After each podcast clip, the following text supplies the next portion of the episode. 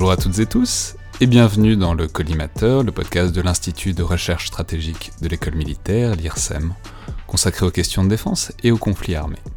Je suis Alexandre Jublin et aujourd'hui j'ai le plaisir de recevoir Miko Mered, professeur de géopolitique à l'ILERI, l'Institut libre d'études des relations internationales, et aussi et surtout auteur d'un ouvrage récent au PUF, Les mondes polaires, paru l'an dernier. Donc bonjour et merci beaucoup d'être là. Merci de m'avoir invité. Bonjour à tous. Alors, comme le titre l'indique, c'est un livre qui parle des deux pôles, le pôle nord, donc l'Arctique, et le pôle sud, donc l'Antarctique. Mais de fait, on aura de quoi faire des semaines et des semaines de podcast euh, sur tout ça. Donc on va essayer de restreindre un peu euh, la, perspective pour aujourd'hui, et on va se concentrer aujourd'hui sur l'Arctique, donc sur le Grand Nord. D'autant que vous, c'est un livre qui traite des deux, mais vous insistez beaucoup sur le fait que les deux sont très différents, et que réunir comme ça, souvent comme on le fait, l'idée que c'est les pôles, c'est ces espaces lointains, ça préside un peu d'une sorte d'orientalisme qui repousse les pôles très loin comme des espaces mystérieux. Je crois que vous écrivez quelque je crois que c'est dans l'introduction, qu'à part des orques, il n'y a pas beaucoup de points communs entre le pôle Nord et le pôle Sud. Oui, c'est tout à fait juste. Et d'ailleurs, ça a été un problème quand on a lancé le projet avec les PUF euh, il y a quasiment deux ans, euh, où on se demandait est-ce qu'on fait quelque chose sur les pôles ou est-ce qu'on fait deux tomes sur l'Arctique puis l'Antarctique? Finalement, on a fait un seul livre en justement mettant l'accent sur le fait qu'il fallait montrer ce qui était commun, c'est-à-dire finalement pas grand-chose, pour justement montrer tout ce qui n'était pas en commun et sortir un peu l'idée reçue que c'est pareil. Alors, avant d'entrer vraiment dans les dimensions euh, stratégiques, militaires et stratégiques, j'aimerais partir du coup vraiment du facteur de base qui domine tous les autres, euh, ou presque, c'est évidemment l'environnement et le milieu naturel, puisqu'on commence par là. Et là, euh, c'est évidemment la modification de l'environnement, et donc ben, le réchauffement climatique en l'occurrence. Donc, bon, pour le dire concrètement, l'Arctique c'est une banquise qui fond, euh, sans rien en dessous, à la différence de l'Antarctique, puisqu'il n'y a, a, pas de terre en dessous de la banquise, en tout cas pas au nord du Groenland, en dessous, à la verticale du pôle nord, il n'y a que de la mer. Du coup, bon, est-ce qu'on peut faire un... C'est toujours compliqué euh, avec les, prévisions climatiques, mais est-ce qu'on peut faire un bilan? Voilà, cette banquise, elle fond, à quelle vitesse, et euh, jusqu'à quand est-ce qu'il restera de la banquise, pour ainsi dire? Alors, euh, peut-être que le, la chose la plus importante à dire dès le départ, c'est peut-être inciter tous ceux qui nous écoutent, si possible, à se munir d'une carte en réalité, parce que on a tendance à un petit peu avoir une, vision de l'Arctique qui peut être est-ouest sur les planisphères classiques, sauf qu'en réalité, ce qu'il faut arriver à concevoir, c'est que l'Arctique est un océan, certes, où vous avez de la banquise, c'est-à-dire de la glace de mer, donc de la glace d'eau salée euh, qui se forme à sa surface, puis ensuite on a une colonne d'eau et puis un fond marin qui peut être plus ou moins profond, on peut peut-être revenir dessus, mais il y a aussi d'autres types de glaces justement sur les terres, c'est-à-dire que l'Arctique c'est pas juste l'océan Arctique bien sûr, ce sont aussi les terres des cinq États qui sont côtiers de l'océan Arctique, voire même des huit États qui ont des terres euh, où et ou des zones maritimes au nord du cercle polaire. Donc à partir de là, il y a la question de la banquise, c'est-à-dire les glaces de mer, d'eau salée comme on le disait, euh, sur l'océan central arctique. Et puis ensuite, sur les terres, il y a les, calottes, c'est-à-dire de la glace d'eau douce, cette fois-ci, euh, qui est formée au-dessus des terres. Et puis enfin, il y a le permafrost ou pergélisol en français, euh, que beaucoup connaissent. Et là, ce sont les terres gelées, c'est-à-dire c'est pas de la glace au-dessus des terres, ce sont les terres elles-mêmes qui sont gelées. Et en fait, tout cela fond tous à fond, mais à chaque fois il y a des incidences qui sont en fait différentes. La, la fonte de la banquise n'implique pas les mêmes enjeux d'une part, ni les mêmes risques environnementaux que les autres types de glace. Alors, est-ce que vous souhaitez qu'on détaille chaque type de glace et leurs conséquences? Bien sûr, allons-y. En fait, ce qui se passe, c'est que quand on imagine la banquise arctique, euh, il faut bien se dire que la fonte de la banquise en elle-même ne fait pas augmenter, par exemple, le niveau des mers à l'échelle mondiale. C'est de l'eau de mer qui se gèle euh, l'hiver et qui se détend euh, l'été. Mais en fait, ce qui se passe, c'est que moins il y a de glace en termes de surface, c'est-à-dire moins il y a de blanc au nord de notre planète, moins les rayons du soleil sont réfléchis vers l'atmosphère. Donc, c'est-à-dire que plus l'océan absorbe, parce que l'océan est bleu comme chacun le sait, euh, absorbe du coup les rayons du soleil, plus il se réchauffe, et en se réchauffant, l'océan ou les mers en, général, euh, quelque part se dilate, et du coup ça fait monter aussi le niveau des mers, mais d'une manière marginale. Ensuite, il y a la question donc des calottes qui fondent, donc cette eau douce qui tombe après dans la mer en fondant, Et là, par contre, elle, elle monte, elle fait monter directement le niveau des mers. Donc, quand on pense à la fonte des glaces qui euh, va conduire à une submersion du Bangladesh ou des îles du Pacifique, c'est surtout à la fonte de ces calottes euh, auxquelles on fait référence. Et comme c'est de l'eau douce, et que ça tombe dans une mer évidemment d'eau salée, ça a tendance aussi à modifier euh, la composition chimique euh, de l'eau, avec des conséquences sur les flux océaniques par ailleurs. Et enfin, euh, le permafrost, le pergélisol, donc ces terres gelées qui fondent, là les, les risques sont à la fois connus et relativement méconnus parce qu'ils sont assez nombreux et ils dépassent la question seulement environnementale. Donc c'est quoi ces terres de permafrost? Elles sont où? Donc quasiment 20% de l'hémisphère nord est recouvert de cette terre gelée, à des degrés plus ou moins divers. Et en fait, ces terres gelées en fondant, elles aussi vont finir par arriver dans les, dans les mers, bien sûr, par les systèmes fluviaux.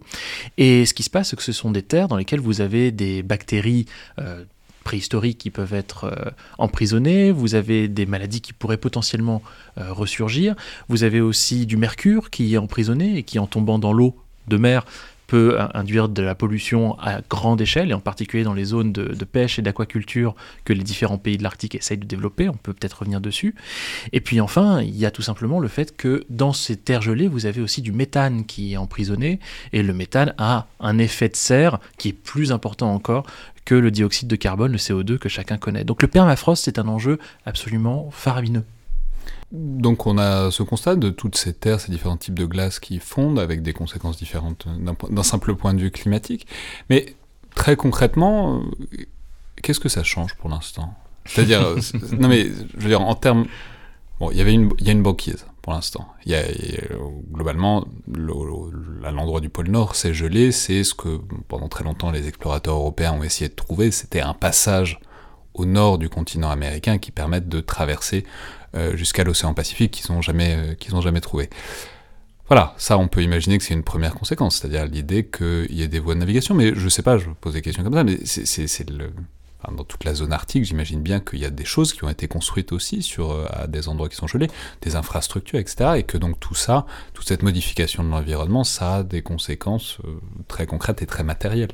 Ah bah, vous avez brossé un, panorama qui est parfaitement juste, mais ce qu'il faut se dire, c'est que quand on se parle de ces routes maritimes, et en effet c'est l'un des trois grands principaux enjeux euh, de, cette fonte, ou en tout cas de cette accessibilité accrue de la zone arctique, avec le militaire et des questions de ressources, euh, ces routes maritimes, ça fait longtemps en effet qu'on les cherche, c'est-à-dire que les Français notamment, euh, ça fait depuis le XVIe siècle en réalité que nous sommes impliqués, nous Français, dans la recherche de ce fameux détroit ou passage qui nous permettrait de connecter les, deux océans. On va juste rappeler, euh, soit dit en passant, que c'est comme ça, c'est l'origine du Canada, c'est Jacques Cartier qui, à la base, Jacques Cartier, donc explorateur malouin, qui au début de la décennie 1520 euh, cherche justement le passage du Nord-Ouest et euh, qui se plante, qui, pense qu'il l'a trouvé alors qu'en fait c'est le fleuve Saint-Laurent et c'est comme ça qu'il finit par arriver dans le fleuve Saint-Laurent et que ça donne avec 1200 étapes entre les deux, le, Canada actuel.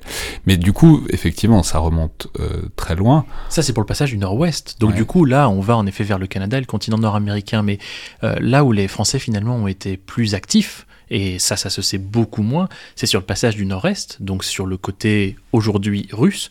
Et, ce qui est assez fascinant, c'est que la première expédition qui a été euh, montée par des Français pour essayer de trouver ce passage du Nord-Est, elle date de 1523, et euh, c'était le syndicat des, des, fabricants de soie de Lyon à ce moment-là, et petit à petit, ça a donné lieu à non pas une fois en bien sûr, hein, mais la France n'a pas été le seul pays à, à, essayer de trouver ce passage. On a eu des, pays, les Pays-Bas, on a eu euh, les Britanniques, etc., etc. Et en fait, ce qu'on voit aujourd'hui, fondamentalement, même si les technologies ont changé, même si la magnitude des enjeux a évidemment changé, c'est finalement quelque part la même chose. C'est-à-dire que ce processus-là d'aller essayer de trouver cette route de la soie par le nord, euh, il n'y a aucune différence. Mais ce qui a changé par contre, au-delà des questions de magnitude, c'est quelle route?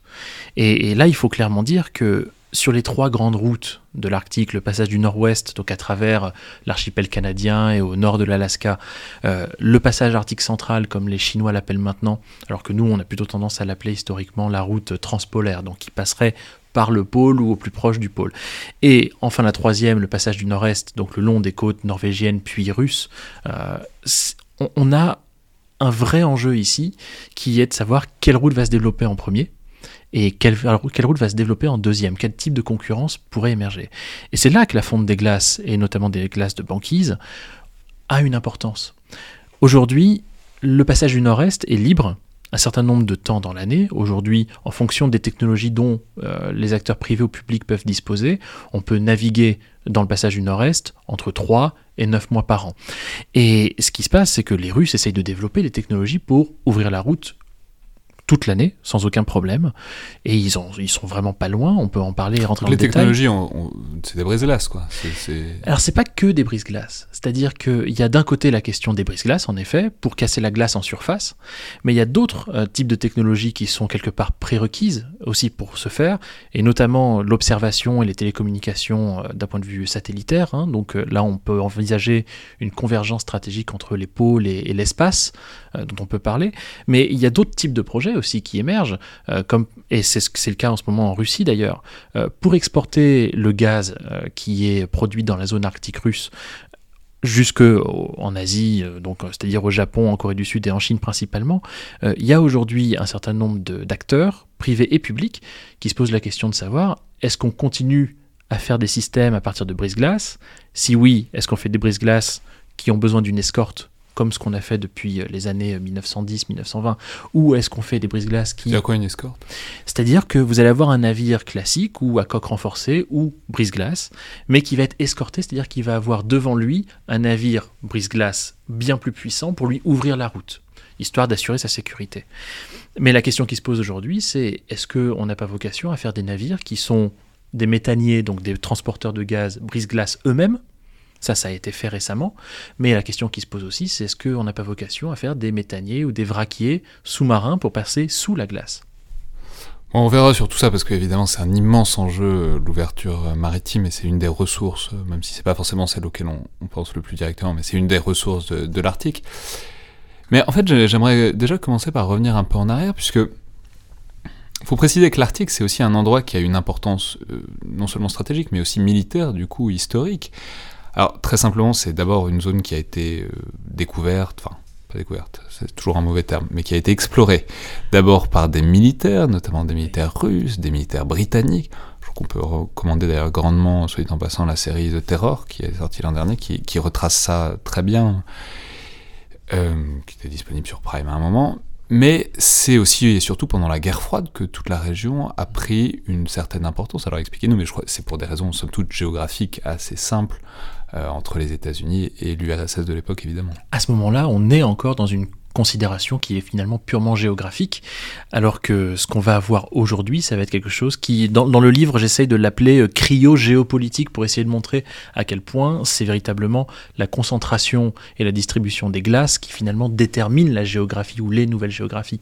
Donc en fait, à ce moment-là, au moment de la, guerre froide, vous avez une guerre finalement de, tranchées quelque part en zone arctique, avec d'un côté euh, un espace parce qu'il faut le dire, enfin, juste le chemin le plus court entre les États-Unis et l'URSS, ça reste l'Arctique, et notamment pour des bombardiers euh, stratégiques euh, éventuels. Absolument. Et, et ce qu'on a vu justement à ce moment-là, c'était que euh, les Russes, enfin les Soviétiques, avaient déjà une certaine connaissance de la technologie euh, des brises-glaces et en plus avaient une expérience de navigation donc en surface qu'ils maîtrisaient, mais qu'ils n'avaient jamais véritablement porté au-delà du pôle Nord euh, jusque sur le continent nord-américain. C'était juste trop compliqué. Euh, de l'autre côté, ils ont développé un certain nombre de capacités aériennes bien sûr et balistiques. De l'autre côté, canadiens et américains, on a eu exactement la même chose. Euh, certains ici euh, ont, certainement déjà entendu parler de la Do Line, donc c'est-à-dire cette ligne de radar euh, qui s'étend de l'Alaska jusqu'au Groenland ou qui s'étendait de l'Alaska jusqu'au Groenland pour essayer donc de repérer d'éventuels missiles et d'éventuelles incursions de bombardiers soviétiques à l'époque. Mais ce qui a été fascinant aussi, et ça on est à la fin des années 50, on est en 58, c'est que les Américains ont fait le choix à ce moment-là d'utiliser des sous-marins pour passer sous la glace. Et euh, bon, en 1958, on a entendu parler du, Nautilus. hein, je pense que ceux qui ont suivi un peu ces enjeux-là à l'é- à l'époque euh, ou qui euh, s'intéressent aux, aux sous-marins l'ont vu. En 58, le Nautilus passe sous le pôle Nord. C'est déjà énorme. Mais l'année suivante, en 59, il s'arrête au pôle Nord et il remonte et il perce la glace pour la première fois. Donc le Nautilus, un sous-marin américain. Absolument, pardon. Oui, bien sûr. Et ça, ça a été un échec euh, pour les soviétiques à l'époque, puisque ça... Qu'est-ce que ça disait, euh, l'affaire du Nautilus? Ça disait tout simplement que même si la Russie avait une expérience multiséculaire euh, dans cette zone arctique, dans ce grand nord, euh, d'un point de vue terrestre, puis après d'un point de vue maritime, fin 19e et euh, début 20e, ben, il n'empêche que les Américains ont su quelque part rattraper leur retard et dépasser le génie soviétique dans le territoire qui était le territoire identitairement parlant privilégié des Russes. Mais alors c'est très intéressant parce que ça renvoie au fait que ça va devenir une bataille pendant toute la guerre froide, une bataille stratégique de sous-marins dans cette région-là, et une bataille qui est évidemment du coup à l'avantage des Occidentaux, puisque euh, quand ça se passe là, c'est-à-dire euh, c'est vraiment dans l'arrière-cour russe, et euh, il y, a eu pendant des années une bataille tactique, c'est-à-dire de toutes les forces, notamment otaniennes, qui se plaçaient là pour surveiller ou empêcher la sortie des sous-marins nucléaires russes qui, en fait, pouvaient passer un peu que par là. Ils auraient pu passer aussi par l'Asie, mais c'était moins intéressant. Mais la sortie des sous-marins nucléaires russes était forcément par là. Absolument. Et en fait, ce qui est assez fascinant, c'est que avant même le Nautilus, donc avant même 1958, euh, l'Union soviétique savait déjà que essayer de militariser l'Arctique euh, d'un point de vue surfacier ou sous-marinier euh, serait très coûteux et très compliqué, pour ne pas dire quasiment impossible. Et en fait, ce qui s'est passé, c'est que dès le mois de janvier 1957, euh, l'Union soviétique s'est déclarée prête à faire de la zone qui va de la mer de Barents euh, jusqu'au Danemark une zone dépourvue euh, d'armement nucléaire, d'armement de ce type-là, parce que ce qu'il disait tout simplement, c'est que c'était trop compliqué, trop coûteux à maintenir. Donc, cette proposition est restée lettre morte. Mais... Oui, bah, précisément parce que si, si l'affrontement se passait là, c'était essentiellement les Russes que ça embêtait, puisque les Américains pouvaient, enfin tout le monde pouvait se déployer ailleurs. Tout à fait. Et ce qui est assez fascinant du coup, c'est que c'est resté lettre morte et que euh, l'Union soviétique est revenue à la charge plusieurs fois pour reproposer cette même chose euh, en 74, en 81, en 83, et puis bon, bah, jusqu'en 86 où là, où vraiment le début de la coopération régionale en Arctique entre d'abord les puissances d'Europe du Nord et la Russie, puis ensuite, euh, à partir de 1989, une coopération régionale circumpolaire, donc en prenant aussi les États-Unis et le Canada, a émergé. Donc euh, les Russes étaient tout à fait, les Soviétiques, pardon, étaient tout à fait conscients de leurs limites, et euh, c'est une des raisons aussi pour lesquelles Gorbatchev a prononcé son discours, son fameux discours de Mourmansk en 1987, dans lequel il disait il faut faire de l'Arctique un pôle de paix. Oui, bah alors pas. Mm, voilà, venons-y, parce que c'est le prochain chapitre. C'est donc après cette euh, bataille, euh, littéralement pied à pied, même s'il ne s'est jamais rien passé, mais c'était l'essence de la guerre froide stratégiquement, autour des régions polaires arrive la fin de la guerre froide, et avec la fin de la guerre froide, c'est ce que vous disiez un peu à l'instant, il se trouve que par ailleurs c'est tellement cher d'entretenir de, une activité là, que tout le monde s'est désencadré, enfin on a, on a assisté quasiment à une démilitarisation de fait, quoi.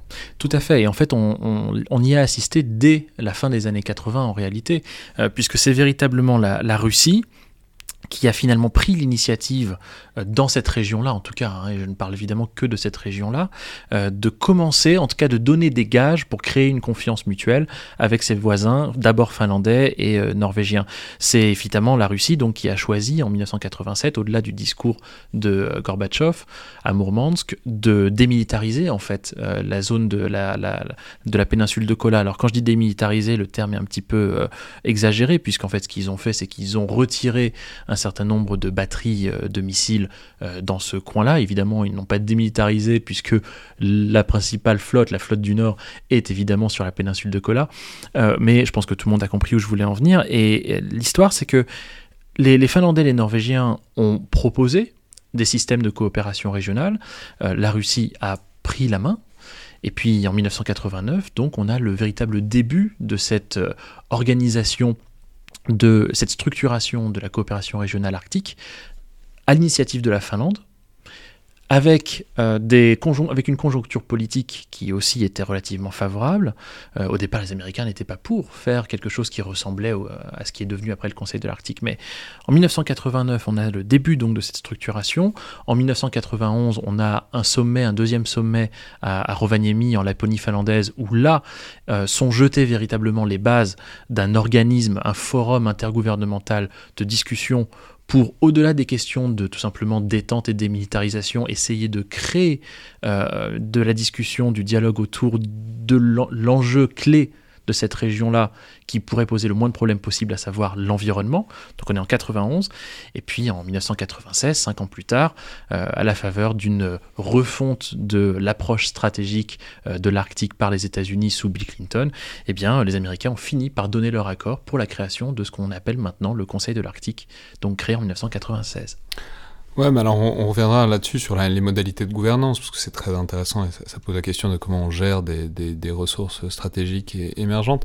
Mais du coup, bon, on a cette période donc de détente euh, un peu irénique, enfin, où avec l'idée qu'on ne touche pas à l'Arctique, etc. Et puis c'est quelque chose qui a ensuite été beaucoup incarné. En France, on a toujours l'image de Michel Rocard, parce que ça a été un des premiers ambassadeurs euh, pour les pôles.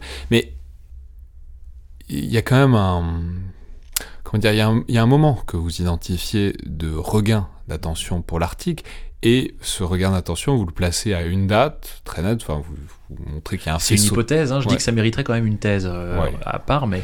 On va, on va essayer de faire sans pour l'instant, mais euh, c'est 2007. Oui. Alors, qu'est-ce qui se passe en 2007 En 2007, il y, a la il y a la conjonction de six événements en moins de 5 mois, qui tous mis bout à bout finalement incarnent euh, l'ensemble des enjeux modernes de, l'Arctique. Donc en fait tout commence quelque part euh, le mois de juillet, on est, euh, on est, aux alentours du 15 juillet et on a le Premier ministre canadien de l'époque, conservateur, Stephen Harper, qui vient et qui dit, qui fait un grand discours dans le Nord et qui lâche ce slogan qui est devenu, qui est devenu culte, le mot est, peut-être mal choisi, mais en tout cas qui est célèbre aujourd'hui, c'est The Arctic, you use it or you lose it. Et il parlait de souveraineté. Ça a été vraiment. Donc vous l'utilisez ou vous le perdez? Vous l'utilisez, vous le perdez, pardonnez-moi. Mais sous euh, avec l'idée donc que le Canada a une immense façade arctique qui est très sous-exploitée tout à fait. Cas en tout cas relativement, et que du coup il fallait commencer à se projeter sur euh, là-dessus. Absolument. Et en fait c'était le, début de euh, ce qui a été euh, un, mouvement de re de re-identification canadienne par rapport à cette question arctique d'un point de vue militaire et sécuritaire. Donc on a ça, on est, on est, on est le 9 juillet, c'est vraiment tout, tout frais. Et après ce qui se passe, c'est que le 13 juillet, on est juste la semaine qui suit, euh, il y a Total et Gazprom qui signent un accord de coopération pour développer le champ de Stockman. Alors le champ de Stockman, qu'est-ce que c'est? C'est un champ gazier qui est censé, à ce moment-là en tout cas, être l'un des trois plus grands euh, potentiels gaziers de l'ensemble de la zone arctique. Euh, c'est un champ offshore qui est dans la mer de Barents, donc euh, qui est relativement dégelé, déjà à ce moment-là, quasiment toute l'année. Et je, ne saurais trop inviter tous ceux qui écoutent ce podcast à se munir d'une carte à un moment ou à un autre, parce que péninsule de la mer de Barents, on peut expliquer, on peut essayer d'expliquer ce que c'est, mais enfin, le plus simple, c'est que vous ayez une carte sous les yeux, parce que vous verrez très rapidement. Quoi. Tout à fait. Là, en tout cas, on est au nord-ouest, on est dans les eaux russe, au nord-ouest euh, de, l'Arctique russe.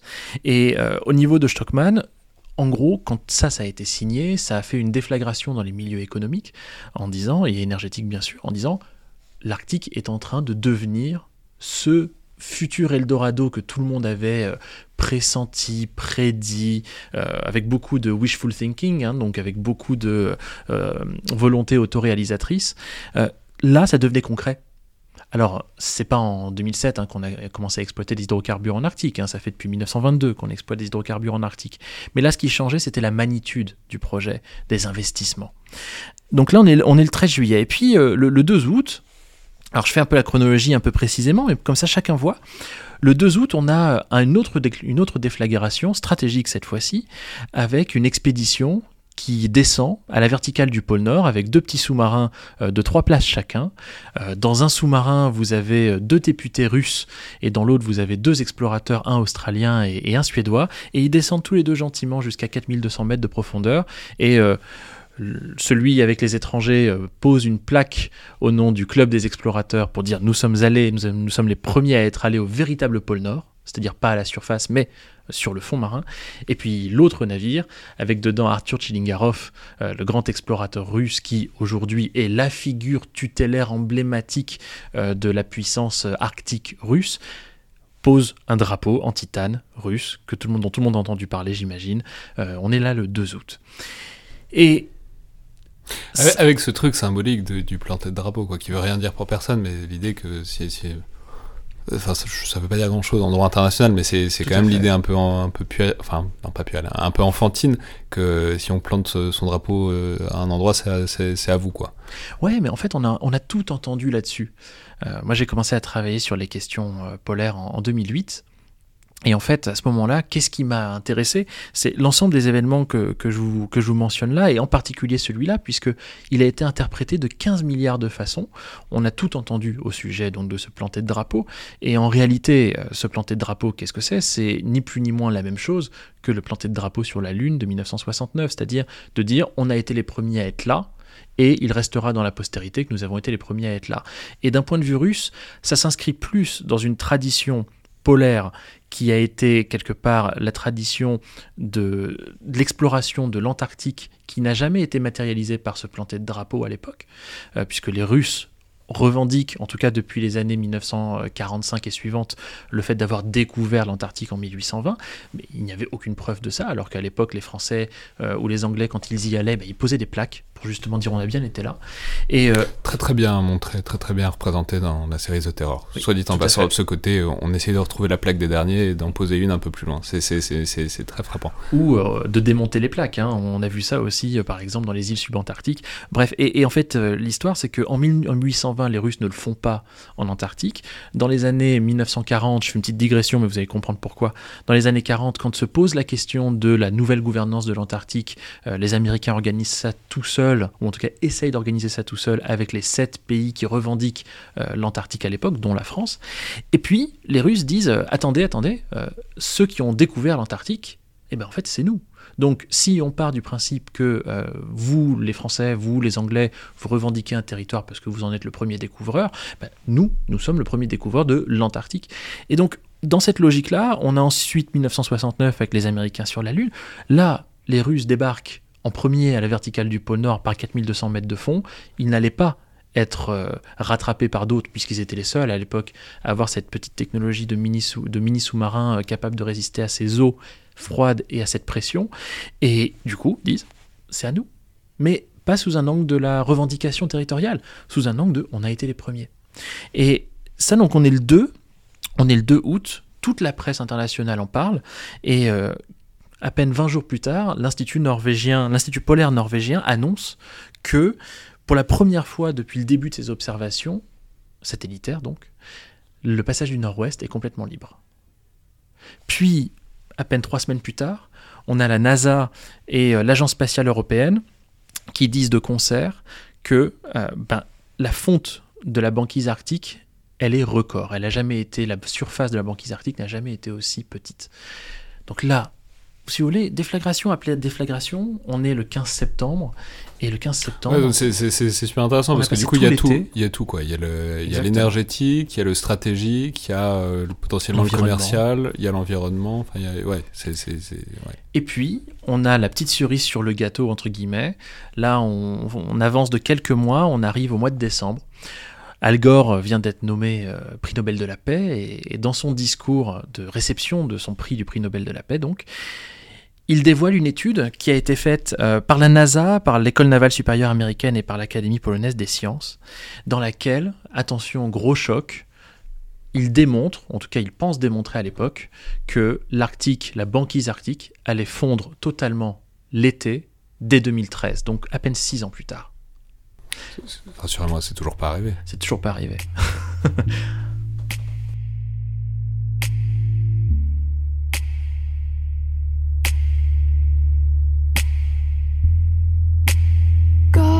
Góða tunglum loft og lifur. Ljúftverð skýjar selvur skaut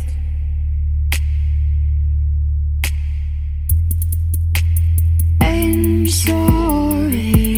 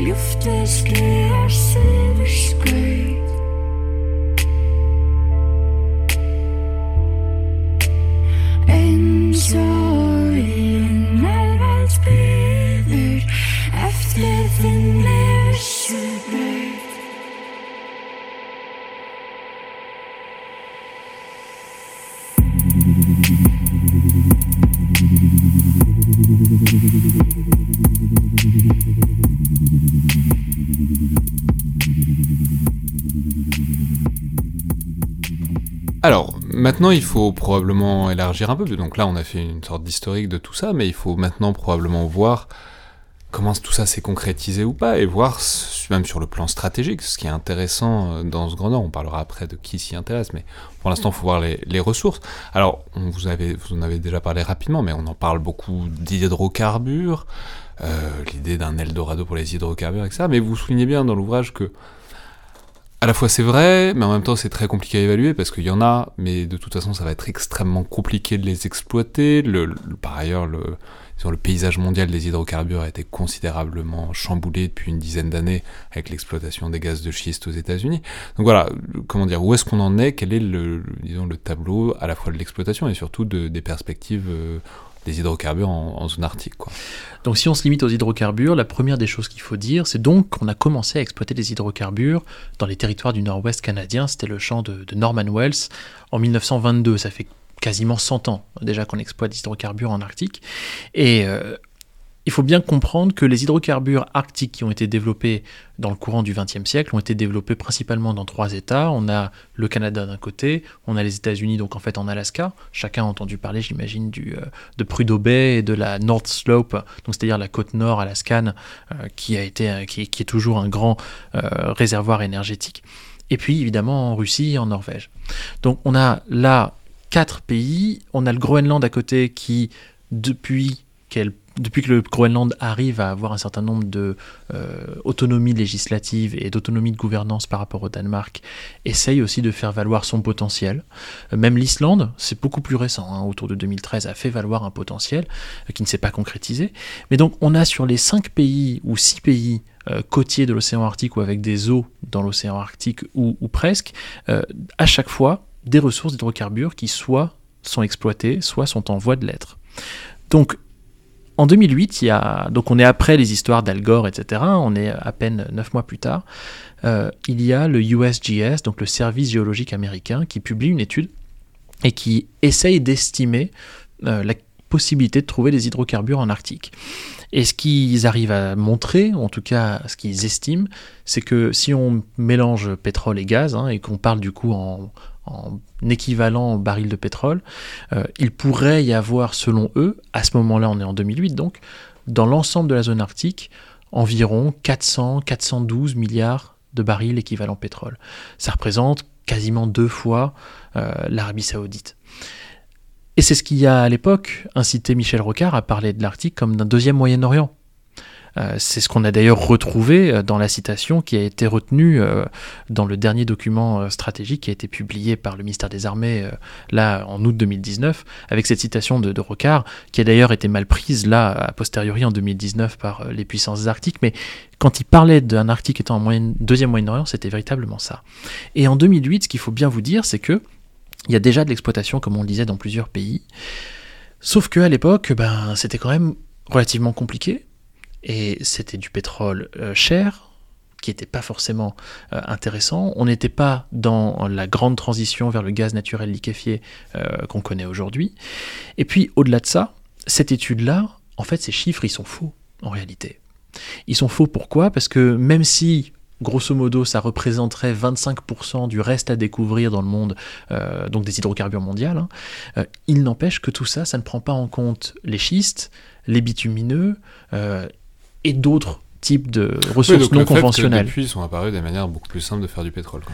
Exactement. Et du coup, il y a beaucoup d'États ou même des provinces aujourd'hui, donc à des échelles infranationales euh, en Arctique, qui depuis 2008 ont publié des études pour dire ben moi, euh, j'ai fait ma propre étude et dans mon territoire, je pense que j'ai environ 200 milliards de barils équivalent pétrole en, en schiste.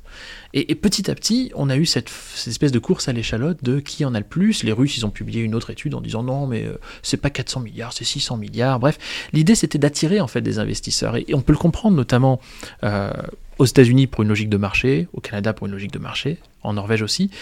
Au Groenland, il y avait une logique stratégique, puisque la logique des Groenlandais qui ont pu, à partir de 2009, euh, avoir l'autonomie de l'autonomie législative, l'autonomie de gouvernance sur leurs ressources naturelles, disait il faut qu'on arrive à attirer des investisseurs pour exploiter nos ressources de manière à financer par des revenus euh, fiscaux ou des royalties notre indépendance. Et puis côté russe, euh, on a les ressources du sud, qui petit à petit, tout simplement, sont en voie de se tarir et petit à petit, on remonte vers le nord.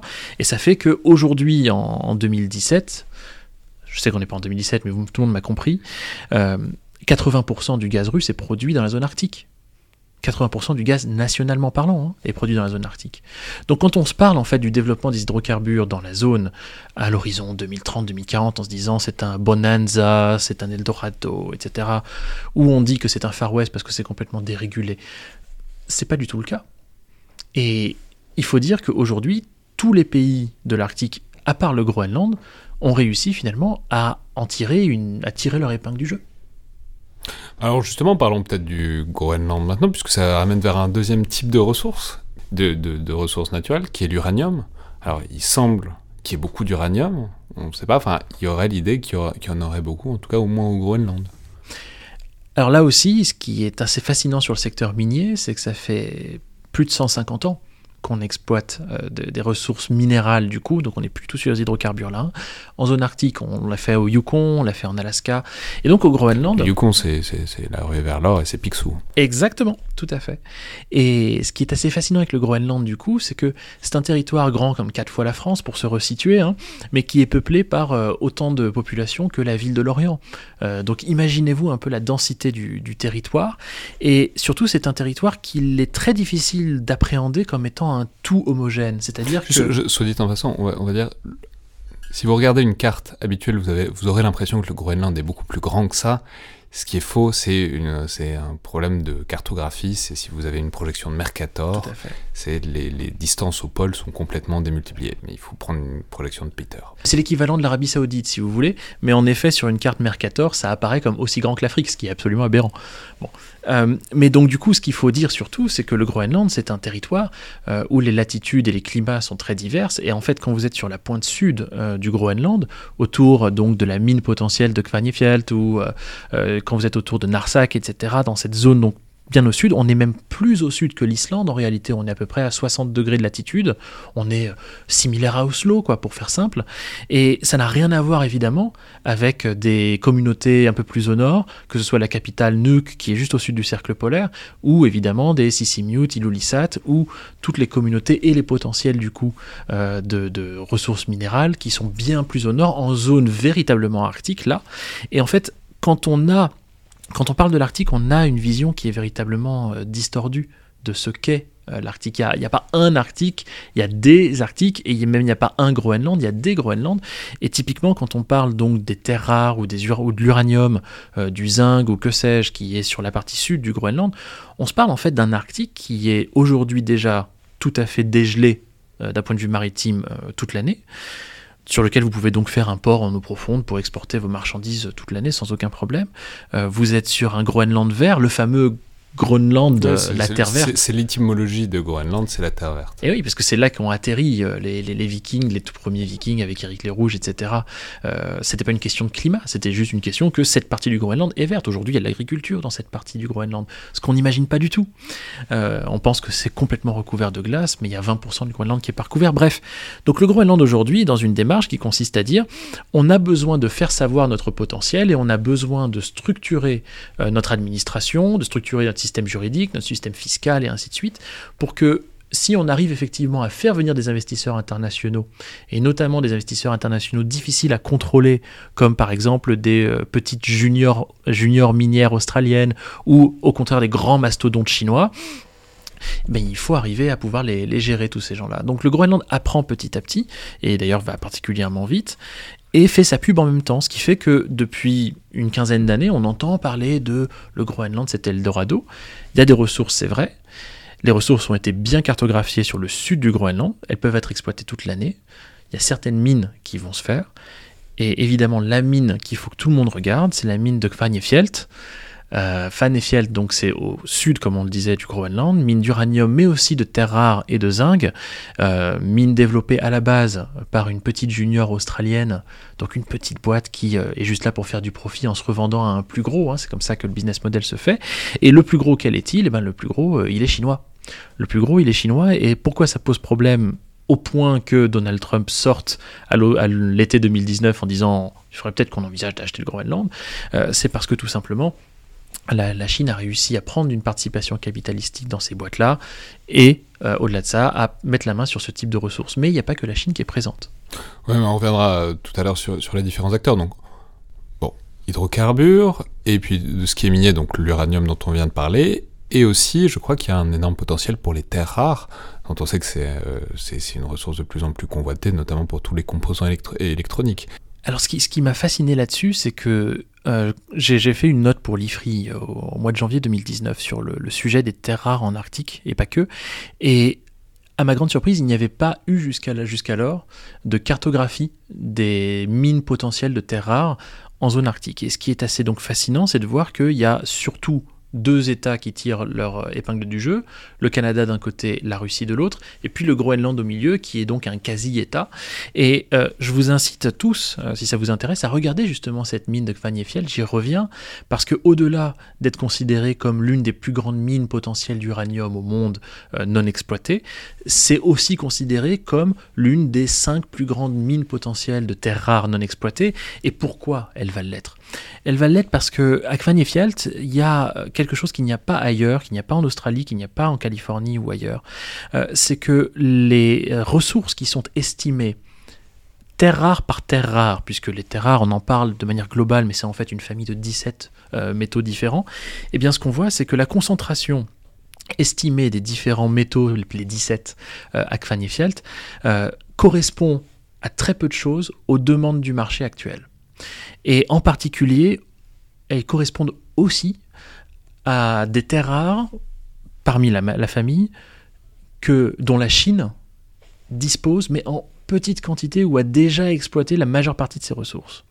Donc à partir de là, cette mine-là est extrêmement importante et c'est la raison pour laquelle, euh, au mois de janvier 2019, vous avez donc une société quasi privée chinoise, euh, Resources, qui s'est alliée à l'un des mastodontes euh, justement du nucléaire euh, en Chine, CNNC, pour bâtir une joint venture, donc une société, euh, une société commune, pour justement acheter 100% de la production de cette mine, donc à la fois l'uranium et les terres rares, de manière à pouvoir mettre la main finalement dans une logique de projection sur ces ressources et faire en sorte que ces ressources qui ne sont pas en Chine, finalement, soient chinoises. Et enfin, dernière ressource, même si c'est moins une ressource euh, directement qu'on peut extraire, mais c'est une ressource dont on a déjà commencé à parler, c'est la ressource maritime, c'est-à-dire le fait qu'on commence à pouvoir naviguer, on commence à pouvoir l'envisager même de manière commerciale, sans les investissements délirants que ça demande pour le faire à l'heure actuelle, quoi, de manière militaire, avec des brises-glaces, etc., etc. Et je crois qu'on travaille, l'horizon, c'est quatre grandes routes maritimes potentielles à travers l'Arctique, à l'horizon, je crois, 2035, donc c'est demain, quoi. Oui, c'est ce qu'on se disait donc en, en introduction tout à l'heure. Et euh, au-delà de la question de ces routes en elles-mêmes qui sont en effet euh, des ressources, il y a d'autres ressources aussi qu'on n'envisage pas du tout ou qu'on oublie, euh, qui sont par exemple les ressources biomarines pour le coup, euh, donc tout ce qui peut être pêche, crabe, poisson, etc. Euh, on peut envisager le bois aussi qui est exploité depuis plus de 500 ans en zone arctique. Bref, donc il y a plein de petites ressources comme ça aussi qui paraissent, on va dire, accessoires, mais qui en fait le sont pas du tout et sur lesquels on a des acteurs français, notamment des, grands groupes ou certains de nos ports, euh, notamment dans les Hauts-de-France, qui sont euh, déjà impliqués sur ces marchés-là.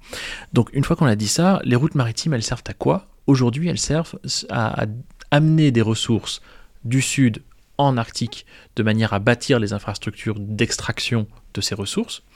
Et puis l'autre euh, grand type de L'autre grande modalité de navigation, le grand intérêt, c'est d'extraire donc les ressources qui sont en Arctique et de les amener vers les clientèles du Sud. Bon. Mais il y a un autre potentiel, et en fait ce qui excite véritablement tout le monde, et là, euh, de, on se parle donc, on retourne au Soitier de Lyon euh, de, de 1523, hein, c'est l'idée d'utiliser l'Arctique comme un connecteur entre euh, le Pacifique et l'Atlantique. Et là-dessus, celle qui a eu une excellente formule, euh, c'était à une conférence à Oulu, euh, donc en Finlande, il y a quelques années, c'était Federica Mogherini, donc la haute représentante aux affaires étrangères euh, de la Commission européenne, qui avait dit tout simplement jusque jusqu'à maintenant, l'Arctique c'était une barrière, et maintenant on se dit, c'est concret, que ça peut devenir une passerelle. Euh, évidemment, elle, elle y pensait surtout aussi, au-delà des questions en lien avec la Russie et autres, euh, elle en parlait surtout dans le cadre de l'accord de libre-échange UE-Japon qui était en négociation à ce moment-là, et qui, en gros, incarnait quelque part cet intérêt de l'Arctique Quelle est la route la plus directe euh, pour connecter le marché japonais et le marché européen? C'est l'Arctique. Et en effet, ce qui est assez fascinant, c'est qu'on voit que cette dimension route maritime et en particulier le lien avec l'Asie, c'est pas du tout quelque chose de nouveau. On a déjà eu dès les années 90 un programme euh, qui s'appelait euh, l'INSROP, INSROP. Euh, C'était le International Northern Sea Route Program et en fait l'idée donc on est dans les années 90, euh, au moment de la structuration donc de la gouvernance arctique à peine, on a le Japon et d'autres pays qui se rassemblent tout simplement d'un point de vue scientifique et industriel pour dire si on devait développer ces routes maritimes de l'Arctique dans leur ensemble, comment il faudrait s'y prendre? Quel type de navire? Quel type de marché? Est-ce qu'il faudrait faire des hubs? Alors les hubs où ça? Plutôt au Japon, plutôt à la frontière de l'Arctique, plutôt au cœur de l'Arctique? Et ce qu'on voit aujourd'hui émerger, les investissements qui viennent du Japon, de Corée du Sud, de Chine, évidemment de Russie bien sûr, de Dubaï et d'ailleurs, qu'on voit donc aujourd'hui, c'est finalement la concrétisation de projets qui ont été lancés ou d'idées qui ont été jetées il y a déjà plus d'une vingtaine d'années. Euh, donc petit à petit ça devient concret. Des entreprises françaises, pense- je pense à Orange notamment, ou à Vinci ou à Bouygues, euh, sont en train de bâtir des infrastructures, qui de télécommunications, qui des ports, euh, qui euh, des aéroports dans la région pour justement viabiliser tout ça, et petit à petit faire que l'Arctique puisse être tout à fait cette passerelle. Qu'on soit pour ou qu'on soit contre, euh, ce qu'il faut noter, c'est que c'est effectivement, et c'est ça le paradoxe de l'Arctique, la fonte des glaces qui permet ça. Alors, du coup, donc on voit toutes ces ressources euh, qui apparaissent, on voit aussi un certain nombre d'acteurs qui s'y intéressent. Donc, on a déjà bon, États-Unis, Canada, vous avez déjà parlé largement de la Chine qui a l'air d'être l'acteur vraiment montant dans cette question-là. La question, c'est comment on gère tout ça, puisque c'est l'image du Far West, c'est l'image de l'Eldorado, et avec le Far West, le- la question, c'est toujours la gouvernance et la régulation. Donc, on a vous l'avez précisé, depuis 96, un conseil de l'Arctique, où tout ça se gère, mais c'est-à-dire ce que, ce que vous soulignez, c'est que même s'il y a des convoitises et des rivalités stratégiques qui sont très réelles, pour l'instant, en fait, ça se passe plutôt bien, euh, Mhm. de manière euh, un peu curieuse, quoi. C'est, c'est, c'est-à-dire, ça, ça- les puissances du conseil de l'Arctique et même au-delà, puisqu'il y a des puissances invitées aussi, en fait, tout le monde, pour l'instant, réussit plutôt bien à négocier et à discuter ensemble. Ce qui est, c'est avec- des pays qui, pour autant, ont plutôt du mal à, discuter ensemble sur plein d'autres sujets. La gouvernance arctique, elle a été euh, assez inclusive en fait dès le départ, c'est-à-dire que quand on a cette démarche donc de structuration de ce qui allait devenir le Conseil de l'Arctique entre 1989 et, et 1991, euh, qui débouche donc sur ce sommet de Rovaniemi en 1991, vous avez donc les huit pays qui ont des terres au nord ou des mers au nord du cercle polaire euh, qui se et puis vous avez déjà des pays qui ne sont pas du tout arctiques et qui sont invités. Ils sont invités soit parce qu'ils sont déjà présents d'un point de vue scientifique, soit parce qu'ils ont fait œuvre d'intérêt, ils ont exprimé pardon, leur intérêt. Et, ces pays-là, vous allez voir, ils sont très divers. C'est-à-dire que vous avez aussi bien l'Allemagne que le Royaume-Uni, que les Pays-Bas, que la Pologne et le Japon. Déjà le Japon à On va l'époque. préciser que la France est déjà dedans parce que la France a Saint-Pierre-et-Miquelon. Donc est- oui, mais à l'époque, même, même euh, si la France avait évidemment Saint-Pierre-et-Miquelon depuis 1816, euh, il n'empêche que la France n'avait pas, à l'époque de 89-91, exprimé un intérêt pour participer à cette proto-gouvernance de D'accord, donc c'est l'Arctique. venu après. Donc c'est venu après, la France est devenue observatrice au Conseil de l'Arctique une fois qu'il était formé seulement en 2000. Alors évidemment, la France est présente, on l'a dit, hein, depuis bien plus longtemps que ça, et a une légitimité historique, culturelle, euh, scientifique, économique, il n'y a pas de débat là-dessus. Mais elle n'est arrivée qu'en 2000. Euh, L'Espagne est arrivée en 2006. Et puis, euh, ce qui est assez fascinant avec le Conseil de l'Arctique, c'est que il s'est modelé d'une certaine façon et depuis 2004, il est en, en remodelage déjà. C'est-à-dire que en 2004, les pays du Conseil de l'Arctique ont commencé à inviter, vous aviez utilisé le terme invité et c'était très juste, un certain nombre d'États qui ne faisaient pas partie à ce moment-là des observateurs. Euh, le Japon ne faisait pas partie des observateurs bien qu'il fût présent. Bon, très bien. Donc ils ont réinvité les Japonais et surtout ils ont invité la Chine. On est en 2004. La Chine n'est pas le pays qu'on connaît aujourd'hui, la Chine n'est pas la puissance arctique non plus qu'on connaît aujourd'hui, et les différents pays de l'Arctique ont dit ce serait peut-être une bonne idée que la Chine rejoigne euh, le Conseil de l'Arctique en tant qu'observateur.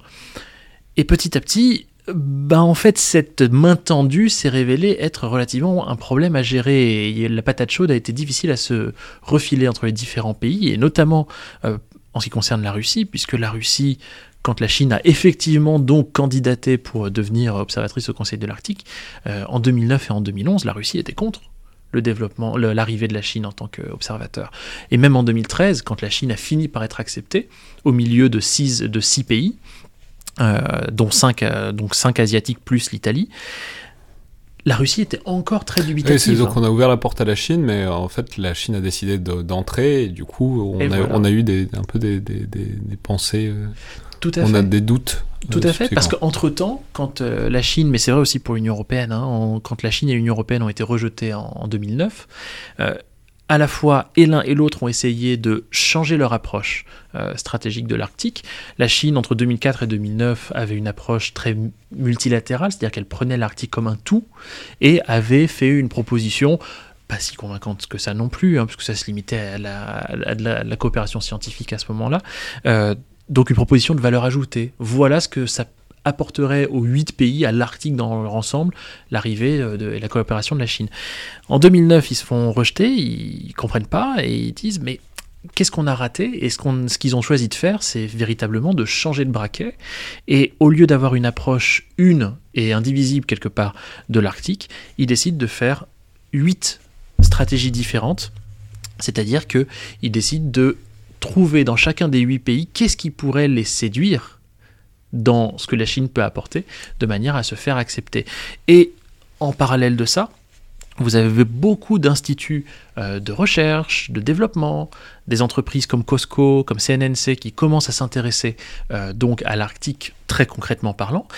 Sur la base, à ce moment-là, on est donc entre 2009 et 2011-13, euh, sur la base que l'Arctique, ça pourrait peut-être être une alternative au dilemme de Malacca, comme il l'appelle, donc ce problème, si jamais, qu'est-ce qu'on fait si jamais Malacca se retrouve bloqué, euh, la Chine se retrouve elle-même bloquée? Donc on est là-dessus. Et puis, quand Xi Jinping arrive, là les choses changent complètement avec le programme Belt and Road, euh, avec le premier livre blanc sur les routes maritimes de Road, c'est 2017. Les, les routes de la soie. va- Alors oui, au, au départ, c'était même pas encore les routes de la soie, c'était le projet donc euh, la, la ceinture et la route, Belt and Road. Euh, donc c'était une initiative qui se voulait euh, toucher donc l'Asie centrale d'un point de vue terrestre, puis évidemment les mers chaudes, euh, mais la question de l'Arctique n'était pas encore là. La question de l'Arctique a vraiment émergé en Chine euh, d'un point de vue stratégique en 2014-2015 avec le lancement d'un projet de réflexion autour d'un brise-glace construit en Chine, voire même d'un brise-glace nucléaire, qui maintenant a été lancé depuis. hein. Vous avez aussi donc cette histoire des corridors économiques bleus, qui a émergé entre 2014 et 2017 dans le cadre de, livres bleus sur l'Arctique et sur les pôles, qui sont passés complètement inaperçus. euh, chez nous, chaque année, un livre bleu.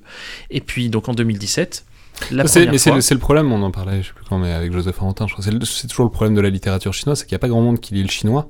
Et du coup, même si ces documents-là sont publics, en fait, ça met, ça met, ça met un certain temps avant, arriver, avant d'arriver dans, la, dans le débat euh, occidental Et là-dessus. puis en plus, ils sont pas tous publics, hein, euh, très clairement. Et, et ce qui est assez donc fascinant, c'est qu'il y a eu cette approche corridor maritime en complémentarité donc des deux autres corridors.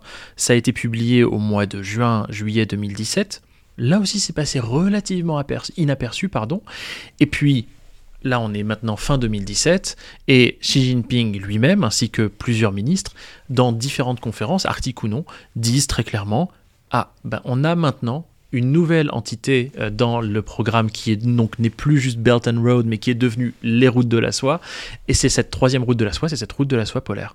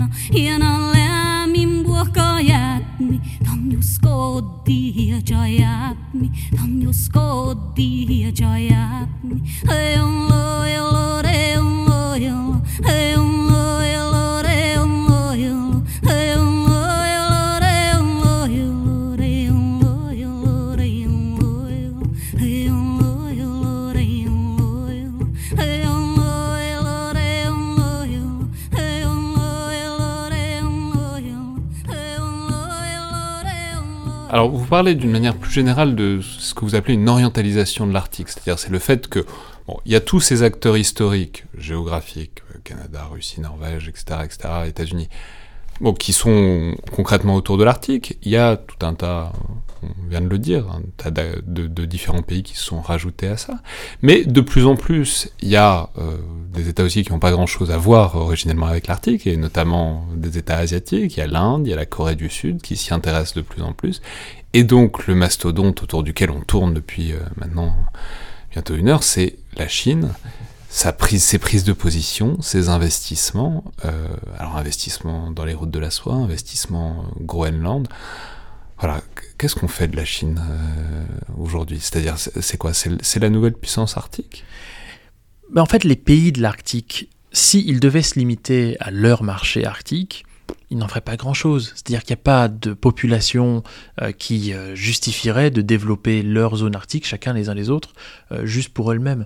Donc, ce qui véritablement fait le, le sel, c'est-à-dire l'intérêt stratégique de l'Arctique, c'est in fine, à terme, cette idée donc de passerelle entre l'Atlantique et le Pacifique.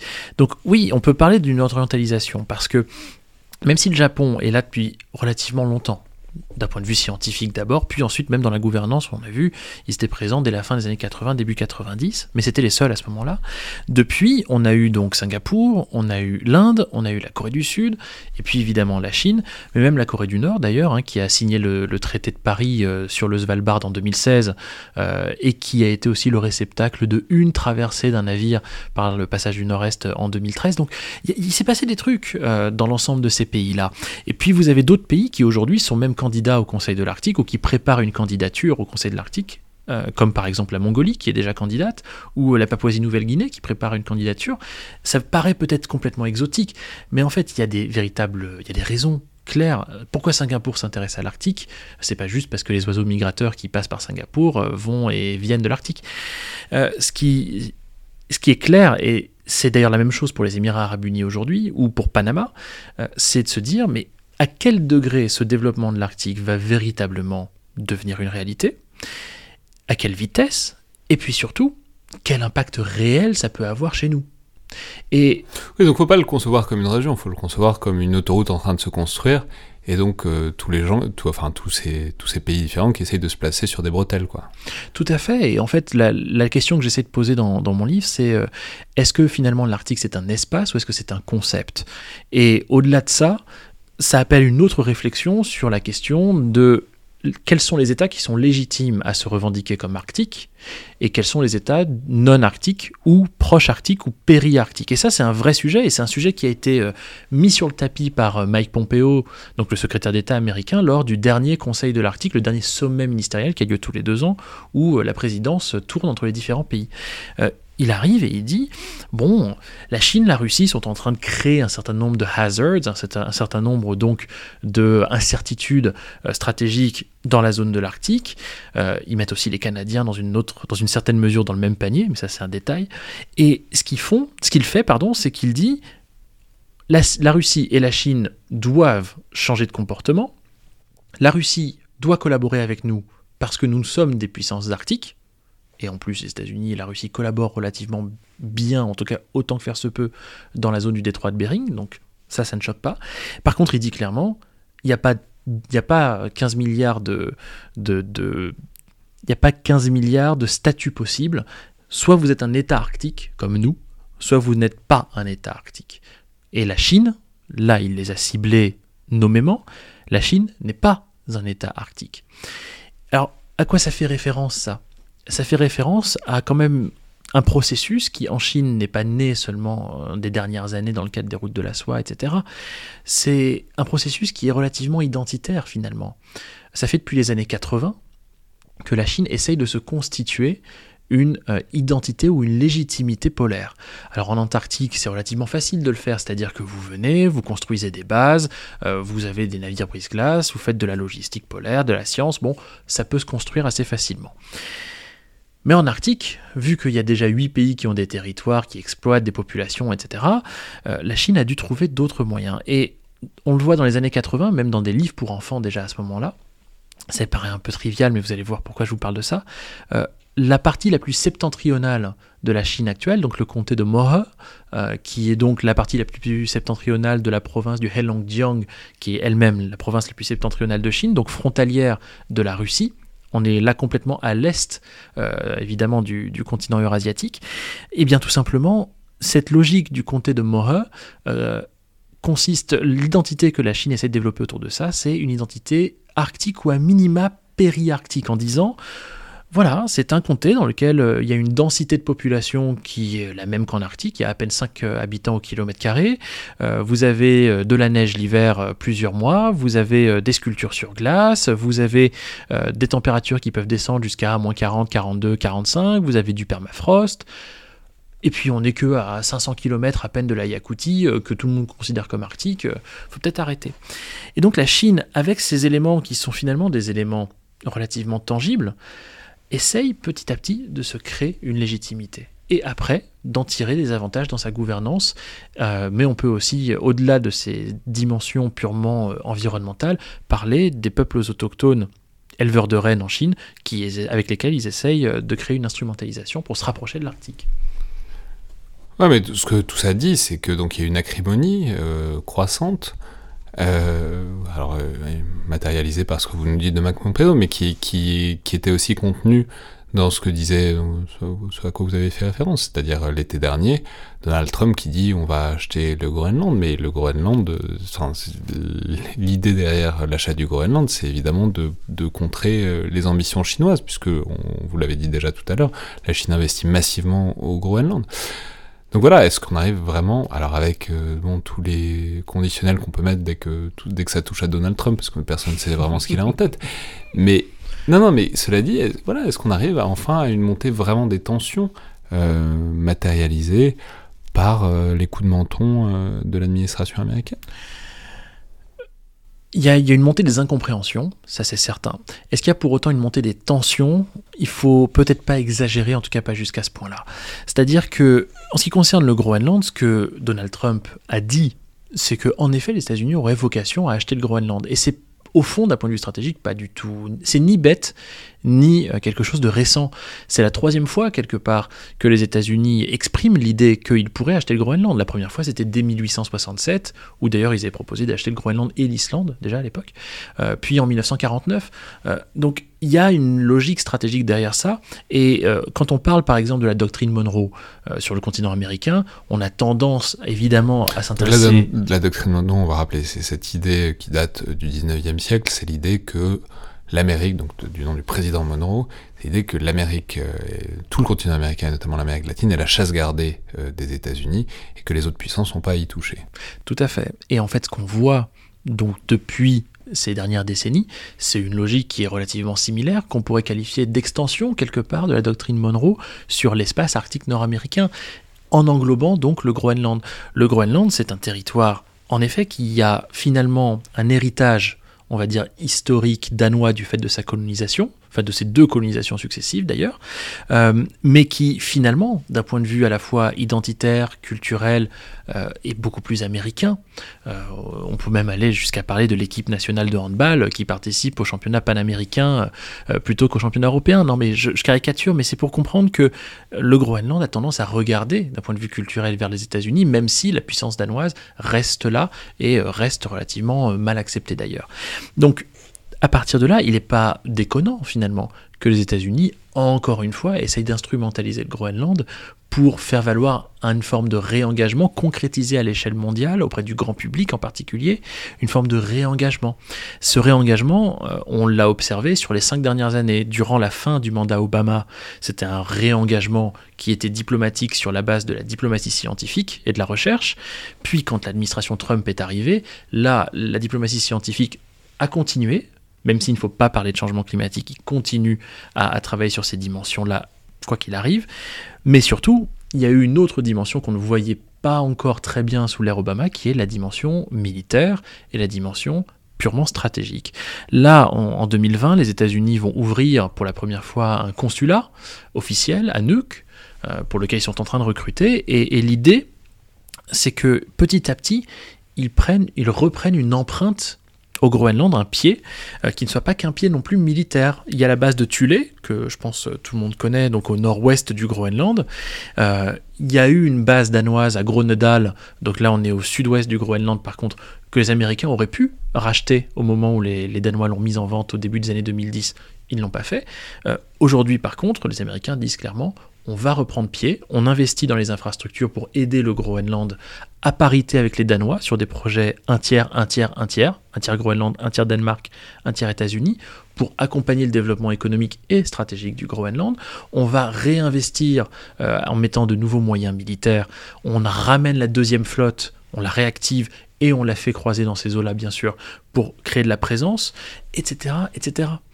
Tout ça, c'est et donc du coup à la à la fin du momentum si je puis dire on a donc euh, au mois d'août 2019 Donald Trump qui débarque et qui dit bah vous voyez bien c'est logique. Donc en fait Donald Trump n'a rien initié du tout Donald Trump a sans doute été briefé par quelqu'un euh, il a vu qu'il y avait quelque chose à en Mais- sortir ouais, mais il y a un truc Mais euh, caractéristique à Donald Trump, c'est de caractériser la souveraineté nationale et les prises de position stratégiques euh, à grande échelle comme une opération immobilière et comme euh, avec un transfert de fonds contre contre lesquels on vous passe les clés, quoi.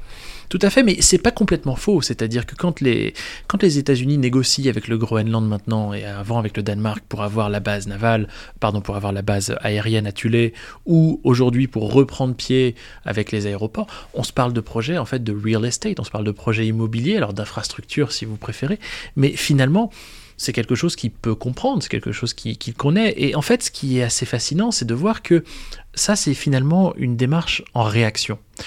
Je vous parlais tout à l'heure de, de la mine de Kvanefjeld, cette mine d'uranium et de terres rares au sud du Groenland. La mine de Kvanefjeld, euh, il va bien falloir faire un port pour pouvoir l'exploiter. Et le port, qui va être donc un port en eau profonde, hein, euh, qui va le faire? Est-ce que c'est sera avec les Américains? Oui, soit, le- sera soit les Américains, soit les Chinois, on peut imaginer. Voilà.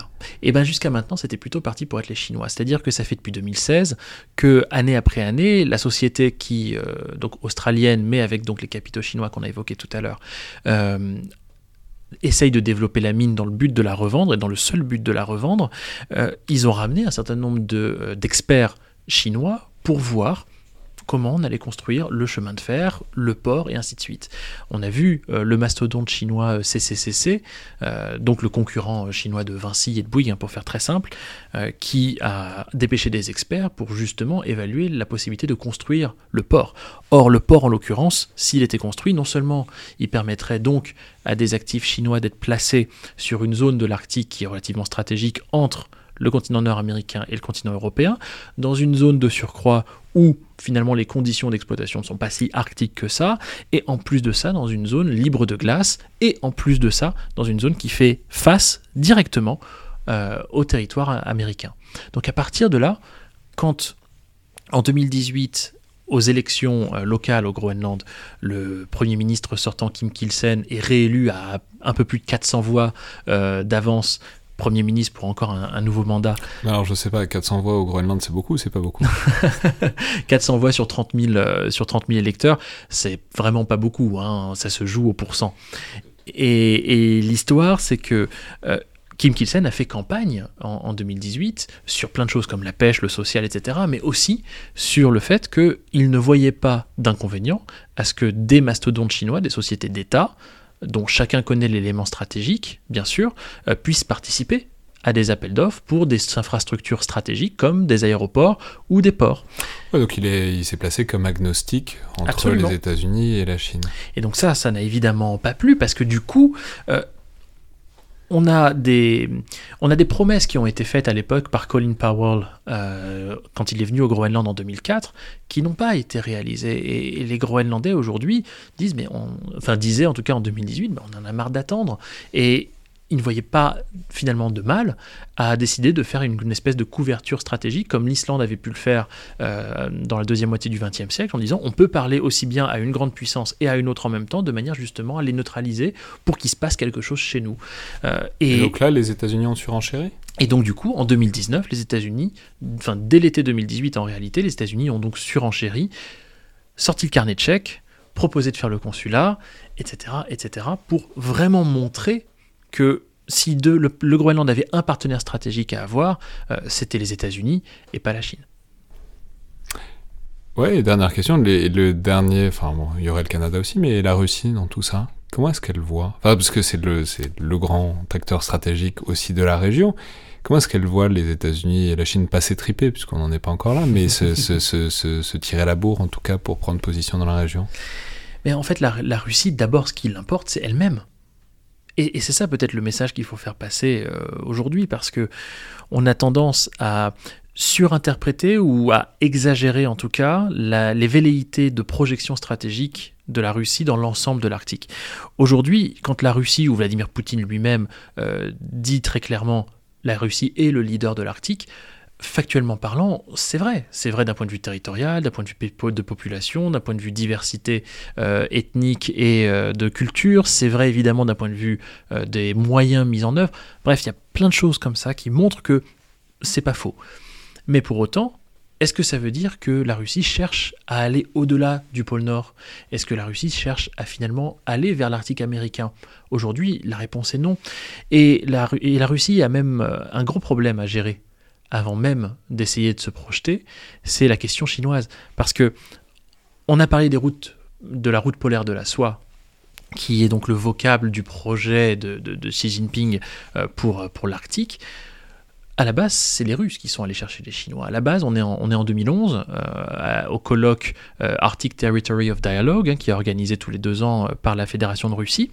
Et on a le ministre de la gestion de crise à l'époque qui fait un discours et qui dit bah, il faudrait que les Chinois nous rejoignent en zone arctique parce que, mine de rien, ce serait peut-être. sympathique d'envisager le développement économique sous la forme d'une espèce de route de la soie sur glace.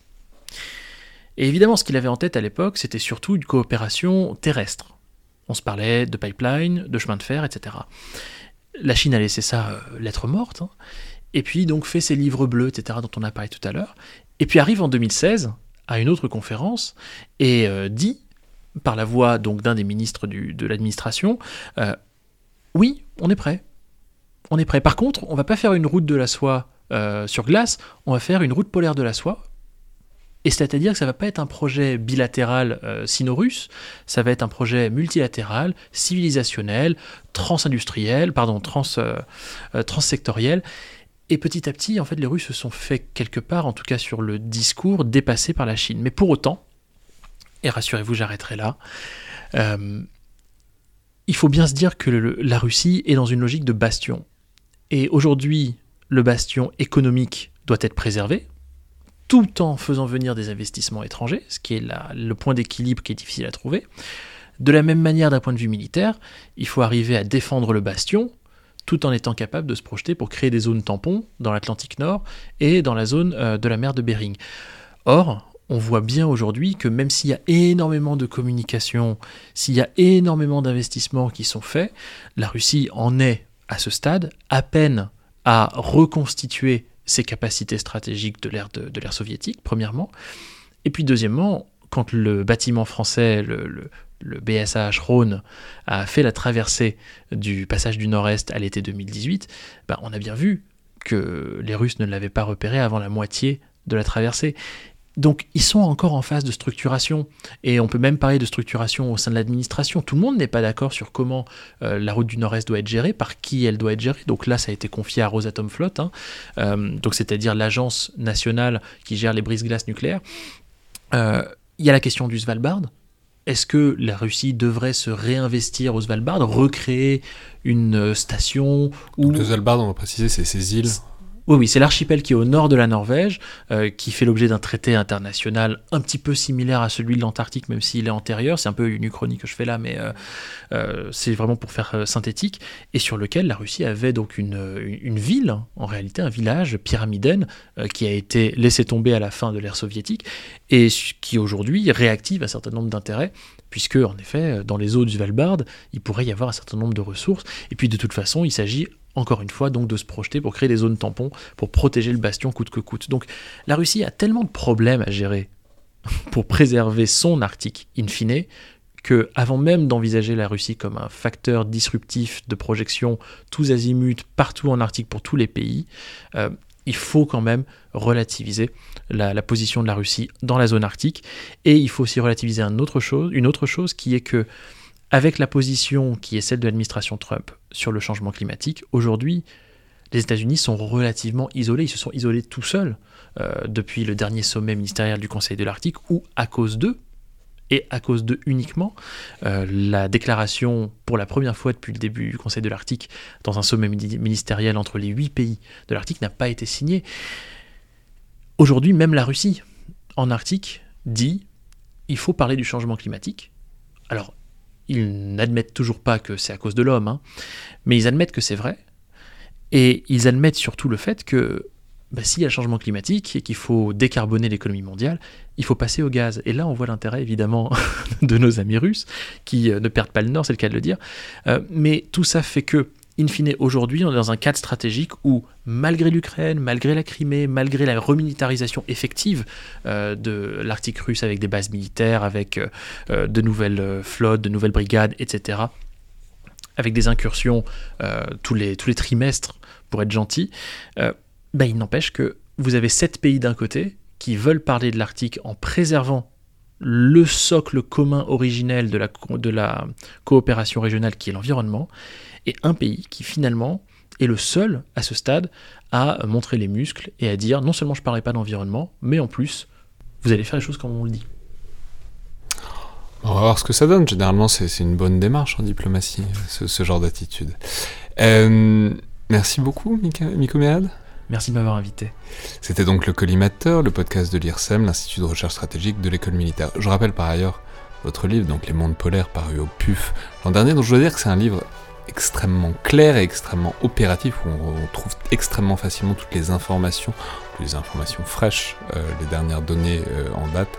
Euh, vraiment, c'est très. C'est un livre qui est extrêmement utile pour tous ceux qui s'intéressent au monde polaire. Ça me touche beaucoup, merci beaucoup. Je vous rappelle que toutes vos suggestions et remarques sont les bienvenues. Vous pouvez nous les adresser sur la page Facebook ou Twitter de l'IRSEM ou par mail. Puis n'oubliez pas, abonnez-vous, notez, commentez le podcast, notamment sur iTunes, puisque ça nous aide à avoir des retours sur ce qu'on fait, en plus d'aider à le faire connaître. Merci à toutes et tous, et à la prochaine fois.